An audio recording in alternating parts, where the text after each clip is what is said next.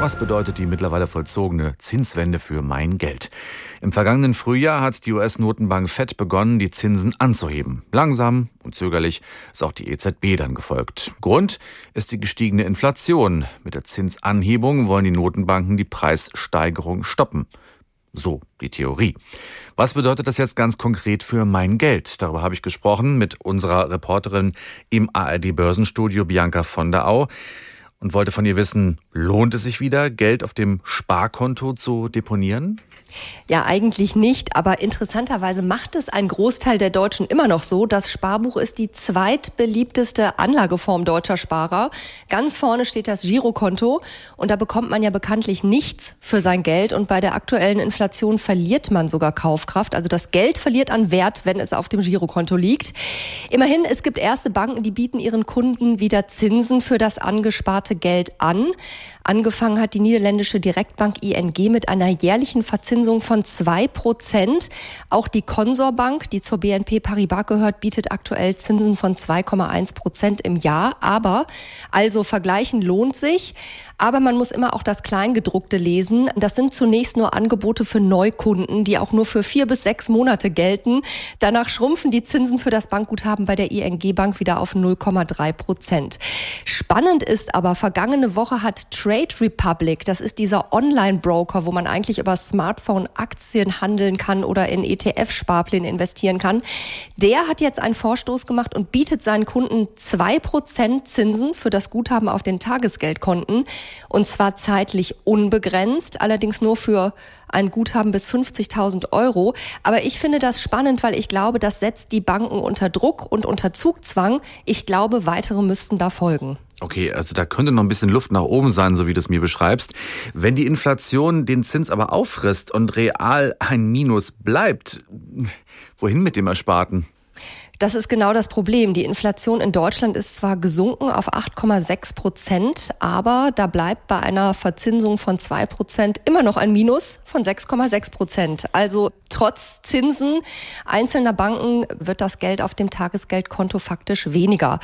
Ja, was kommt jetzt in Frage? Immobilien gelten schon lange als überbewertet und bei den Bauzinsen, die steigen. Hinzu kommt steigende Kosten für Energie, für Baumaterial, für Dienstleistungen. Da ist es eigentlich für, ich sag mal, normal arbeitende Menschen in einer Großstadt wie Frankfurt längst unbezahlbar geworden, eine Immobilie. Ich möchte aber mal eine als etwas angestaubt und spießig geltende Anlageform ins Gespräch Aha, bringen, nämlich ja. den Bausparvertrag.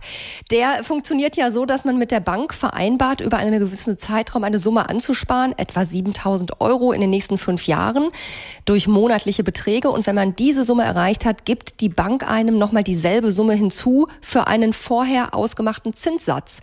Bei aktuell 1,5 Prozent liegt er. Und wenn man davon ausgeht, dass die Zinsen in Zukunft weiter steigen und somit auch Kredite teurer werden, könnte sich das lohnen. Allerdings nur, wenn man auch wirklich dieses Geld dann für Renovierungen am Haus ausgibt oder damit eine Immobilie kaufen will.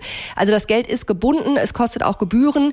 Am Ende muss ich dir sagen, Dirk, bleibt wahrscheinlich erstmal nur für Sparer die Anlageform Aktien. Okay, aber die Aktienmärkte haben ja im vergangenen Jahr weltweit Verluste gemacht. Also sind Aktien auch keine Alternative, um ein Vermögen zu sichern oder aufzubauen, oder?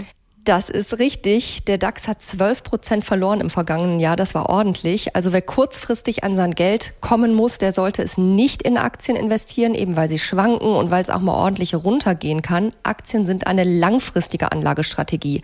Verbraucherschützer raten ohnehin, man soll etwa drei Monatsgehälter auf dem Giro- oder Tagesgeldkonto deponieren. Ein kleines Polster für unerwartete Reparaturen, die Waschmaschine geht kaputt oder für den Urlaub. Und der Rest, der nicht gebraucht wird, das rät auch beispielsweise Finanztipp, den soll man in den Aktienmarkt investieren.